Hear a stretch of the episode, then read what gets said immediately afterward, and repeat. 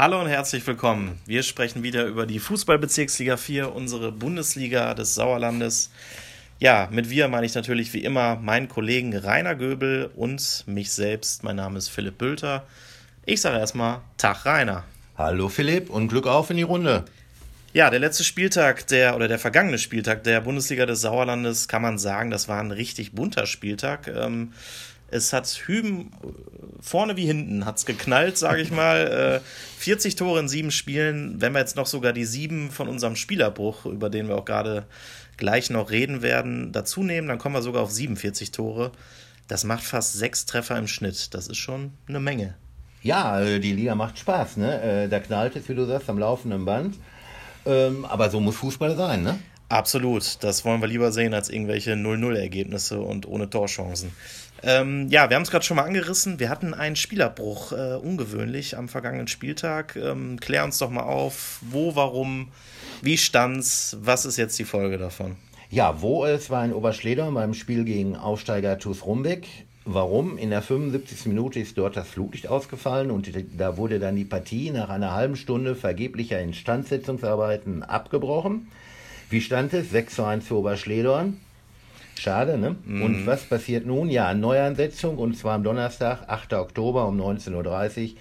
Das war's aus dem Sportpark Rohwiese. Sehr gut, äh, Wolf Fuß lässt grüßen. Ähm, ja, kurz zusammengefasst kann man sagen, der TuS Rumbeck hat schon Dusel gehabt, glaube ich, ne? bekommt jetzt die zweite Chance. Äh, der SV Oberschleder und Grafschaft andererseits hat einen dicken Hals. Klar, wenn du 6-1 führst, Viertelstunde vor Schluss, jo.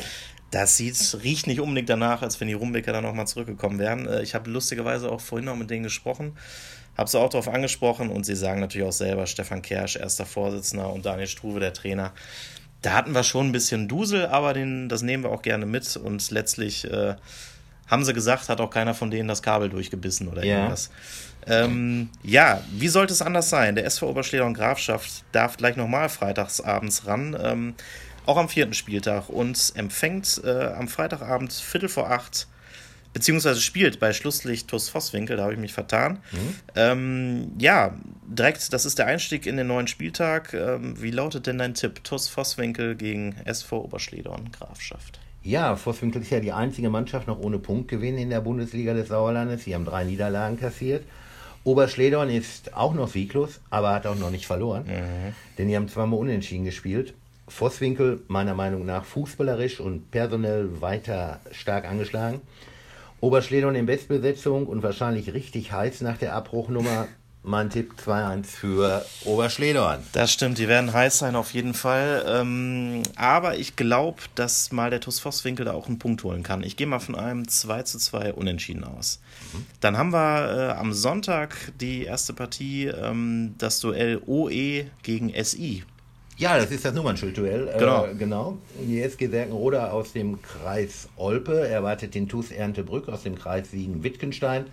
Machen wir es kurz. Ich glaube, Serkenrode gewinnt 3-1, denn Erntebrück ist jetzt für mich persönlich vom Auf- zum Abschießkandidaten geworden. Ein Punkt aus drei Partien ist einfach zu wenig. Das ist schon ziemlich dürftig bislang, ne? das kann man, glaube ich, mit Fug und Recht behaupten. Ähm, Deswegen sage ich natürlich, dass sie äh, gewinnen werden. Ja, ist ja klar. Ja. Ähm, die gewinnen das Ding völlig überraschend mit 2 zu 1 und äh, melden sich so ein bisschen zurück. Ähm, dann kommen wir zum Spitzenreiter, auch aus dem HSK, der SV Schmalenberg-Fredeburg und der spielt gegen Grün-Weiß Allagen. Ja, Schmalenberg ist äh, als einzige Mannschaft mit drei Siegen gestartet, hat einen Traumstart hingelegt, hin, hinzu kommen 17 Tore.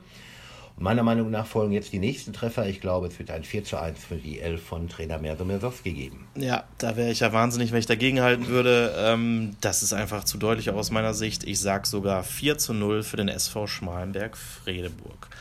Dann haben wir die nächste Partie, ähm, Aufsteiger SG Winterberg-Zischen gegen die Sportfreunde Birkelbach.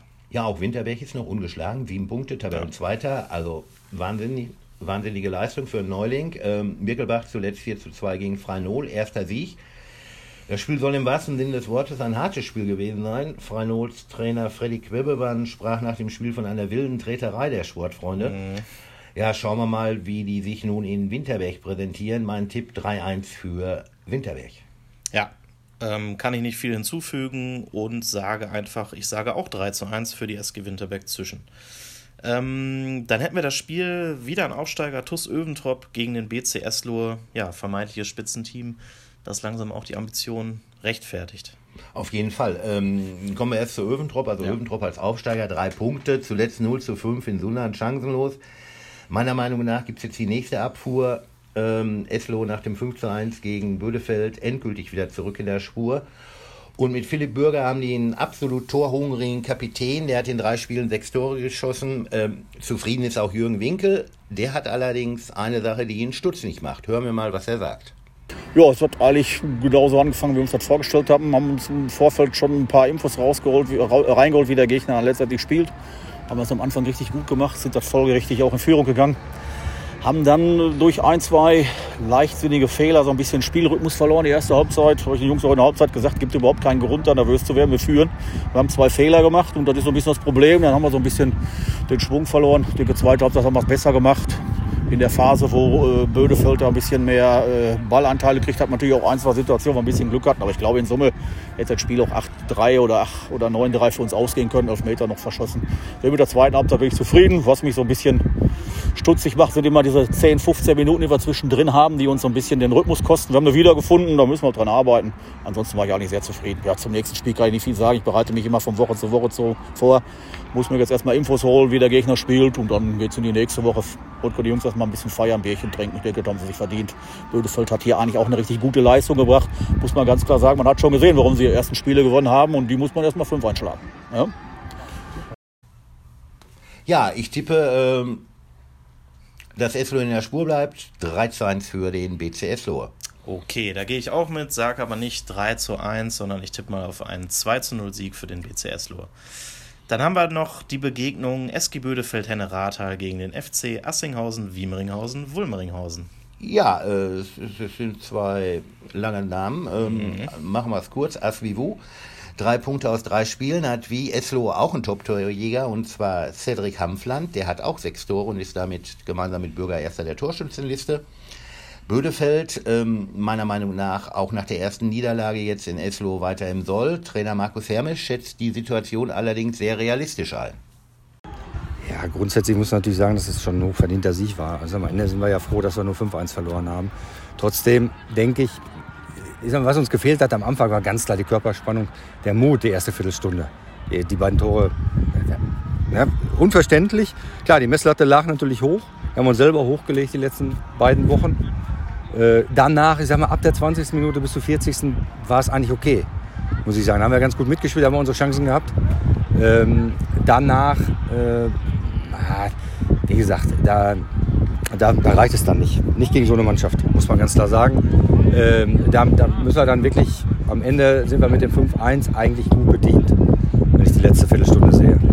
Und äh, von daher, da hat man aber wie gesagt auch gesehen, dass, dass dringend da ein paar Leute zurückkommen müssen jetzt äh, vor den nächsten beiden Heimspielen. Und äh, ja, dann geht es weiter. Ich meine, natürlich sind wir enttäuscht, aber äh, vor der, als der Spielplan kam, hat jeder gesagt, ja gut, sondern Eslo holen sie sowieso nichts. Äh, von daher ähm, Klar wünscht man sich immer mehr, immer eine bessere Leistung. Ich zumindest. Äh, wenn du dann verlierst, ist okay. 5-1 ist natürlich schon wieder ziemlich, ziemlich ein Wort. Äh, nur, wie gesagt, die sind ja auch, Eslo wird schon natürlich am Ende mit oben sein. Und äh, von daher, ja gut, müssen wir das jetzt auch so akzeptieren. Und gucken, dass wir nächste Woche im Heimspiel gegen Assinghausen halt dann den Dreier holen. Ja, ich glaube, mein Tipp ist 3 zu 2 für Bödefeld. Okay, da gehe ich mal dagegen und sage, das Spiel geht 3 zu 3 Remis aus. Ja, dann haben wir noch äh, am Sonntag zwei Spiele, die jeweils um 15.15 Uhr erst starten. Mhm. Zum einen wäre da die Partie SUS Langscheid-Enkhausen gegen den TUS Rumbeck. Ja, Langscheid ähm, auswärts Hui, zwei Siege. Zu Hause Fui, 0 zu 1 gegen Sergenrode.